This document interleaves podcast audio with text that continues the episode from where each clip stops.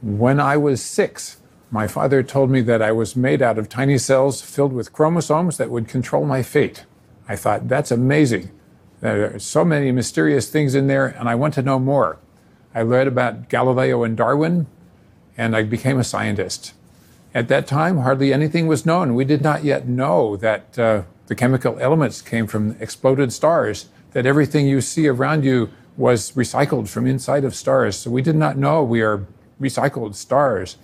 But we set off to measure the Big Bang, and uh, we measured the map of the cosmic microwave background radiation uh, using millimeter waves, and it's the entire sky wrapped around onto an oval so you can see it. We see that there are hot and cold spots in this Big Bang material.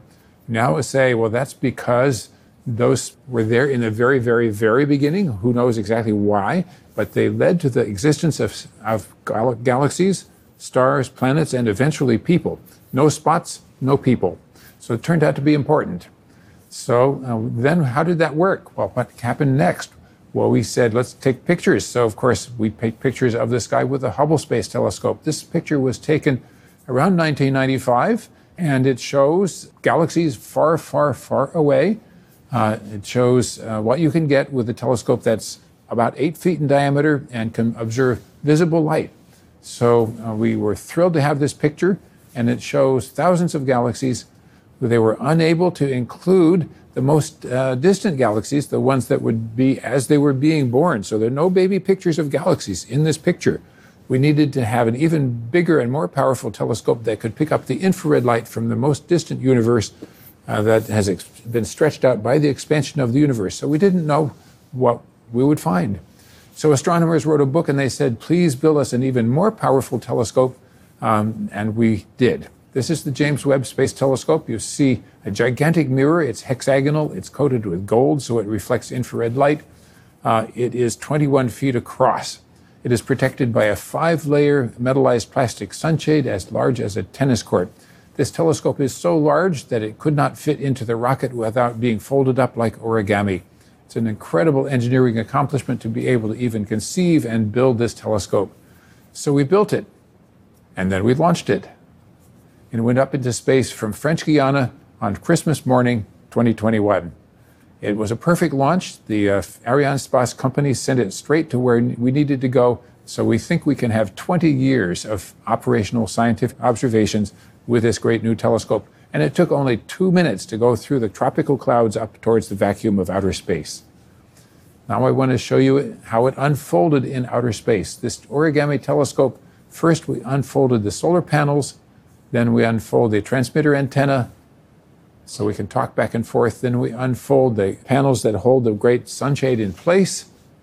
This uh, takes actually two weeks in real life. You see it compressed here so we can show it to you. This is a, just a miracle of modern engineering, and it's so complicated. And you'd say, is there any way you could have done this without this great telescope? And the answer seems to be no. Uh, you need a big telescope. It needs to be in outer space. It needs to be cold so it doesn't glow and emit its own infrared. And there it is, uh, being very carefully unrolled, all by commands from here. So, how, how could you possibly make such a com- complicated thing work? Well, number one, practice, practice, practice, rehearse and test. Fix it when it's not quite right. And then, of course, have two of everything if you possibly can. And third, have arguments with all of your friends to say, is this really right? Can you think of anything that's a mistake that we might be making that we should fix before we launch it? So the last step is finally to unfold the telescope itself. And there it is in outer space, not quite ready to use because it's still warm and has not yet been focused. So we have to wait for several weeks for it to start to cool down to a low enough temperature that we can do the next steps. We sent it to a place called Lagrange Point 2, uh, about a million miles farther out from the sun than we are. This is a place that moves around the sun with us every year, so the telescope does not get any farther away it is the only place that we can put a telescope where this is the setup, and you can have the one sided umbrella that protects the telescope from the sun and the earth and the moon. So the next thing is what did we see? We focused the telescope uh, and took some pictures of the same star we looked at with the Webb. So the fuzzy picture is the Spitzer Space Telescope launched in 2003. The sharp picture is the new Webb telescope. We are so thrilled that it worked. We got a nice sharp image of the star And we can calculate now the sensitivity of this object that if you were a bumblebee, a square centimeter object hovering at the distance of the moon from the Earth away from the telescope, we would be able to see you, both the sunlight you reflect and the heat you emit. So there are no bumblebees in space, but there's something out there that we don't know, and I'm so sure that we're going to get a great surprise from this telescope. So I'll show you uh, what we look at. Uh, here is an example of a place where stars are being born as we speak. Now we know, more or less, that stars explode and produce dust, which goes and is recycled into new stars. This is a place where the recycling is happening. Stars are being born in this beautiful cloud of glowing gas and dust uh, on the left hand side shows you what we see with visible light with the Hubble Space Telescope. The right hand side shows you that you can begin to see through the dust with an infrared camera that we also have on the, on the Hubble telescope. It's beautiful. Astronomers want to see inside, and we will with the Webb telescope. We can look at everything in the solar system from Mars on out. So this is a pretty interesting one. Everybody knows Mars might be alive. What about Europa?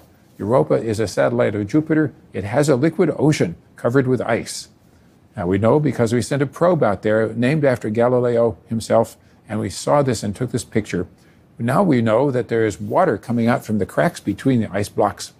And uh, once in a while, uh, they uh, can be watched from here.